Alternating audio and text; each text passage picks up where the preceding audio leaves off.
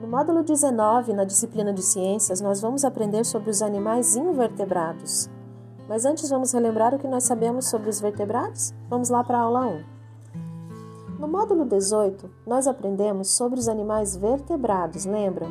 Vertebrados são os animais que têm crânio e coluna vertebral, enfim, o um esqueleto interno que sustenta o seu corpo. Toca agora no seu bracinho. Tem uma coisa dura dentro, né? Debaixo da tua pele, dos teus músculos, tem alguma coisa dura, não tem? Toca na cabeça.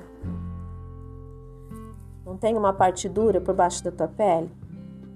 Então, essa parte dura são os teus ossos, são o seu esqueleto. Os animais invertebrados não têm isso. Vamos continuar a leitura? Nesta aula, iremos conhecer os animais invertebrados. Os animais deste grupo não têm um esqueleto interno como você e eu.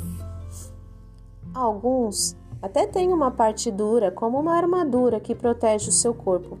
Essa armadura é chamada de exoesqueleto. Que tal aprendermos um pouco mais sobre esses animais tão interessantes? Vamos pensar um pouquinho. Você já deve ter visto uma joaninha, não é? Uma joaninha não tem aquela parte brilhante em volta dela, que é vermelho e preto brilhante? Então, aquele é o esqueleto da joaninha. Como ele fica por fora, ele se chama exoesqueleto, diferente de nós que temos um esqueleto interno. Interno quer dizer dentro caso da joaninha ou dos outros animais invertebrados, né, a maioria deles, alguns deles até, se chama exoesqueleto porque é por fora do corpo. Alguns animais invertebrados não têm nem esse exoesqueleto. Vamos continuar a leitura? O grupo dos animais invertebrados se divide em outros grupos. Aí tem uma imagem para vocês analisarem. Mas antes da imagem, vamos relembrar dos animais vertebrados quais são os cinco grupos? Então, nos animais vertebrados, nós vimos que tinham cinco grupos, né?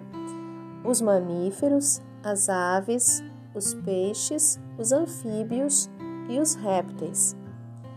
Já os animais invertebrados são sete grupos. Os sete grupos são os seguintes: insetos, aracnídeos, anelídeos, crustáceos, moluscos, medusas, miriápodes equinodermos. Meu, professora pirou, vou ter que decorar tudo isso? Não, é só para informação mesmo, você precisa saber. Saber é poder. Dentro do grupo dos insetos tem a joaninha, que eu tinha citado anteriormente, não é? A joaninha, assim como os demais insetos desse grupo, tem uma coisa em comum: eles têm seis patinhas. Então, as borboletas, as formigas, as joaninhas, os besouros estão no grupo dos insetos. Depois vem o grupo dos aracnídeos. Aracnídeos lembra aranhas. Aranhas, escorpiões estão no grupo dos aracnídeos. Depois vem o grupo dos anelídeos. Dentro do grupo dos anelídeos tem a minhoca. Depois vem os crustáceos, como o camarão, o caranguejo, o siri. Depois vem os moluscos. Moluscos como o caramujo, o caracol, depois vêm as medusas, como as águas-vivas, as caravelas, aqueles, é, aqueles animais que queimam a gente quando nós estamos na praia, né? Às vezes acontece de ter muita água-viva, muita caravela, medusas. Esses animais queimam a pele, né? Da gente. Depois vem os miriápodes, como a centopeia. Ali diz que ela vive no mar, né? Tem um, uma linha ali, vivem no mar. Não, mas a centopeia não vive no mar. De repente pode até ter uma espécie que vive no mar, mas eu estive pesquisando e não encontrei. Tem algumas que são anfíbias, né? Vivem parte da parte na água e parte na terra. E depois vem o grupo dos equinodermos, como a estrela do mar, que é um exemplo. Coloquei para vocês uma sugestão de vídeo, olha, animais invertebrados para crianças. Assistam se vocês puderem, é bem legal, tem várias informações bem interessantes. Depois de posse dessas informações, na aula 2 nós encontramos um desafio. De acordo com as informações acima, podemos encontrar invertebrados em muitos lugares, o que nos torna observadores. Que tal fazer uma lista dos invertebrados que você conhece?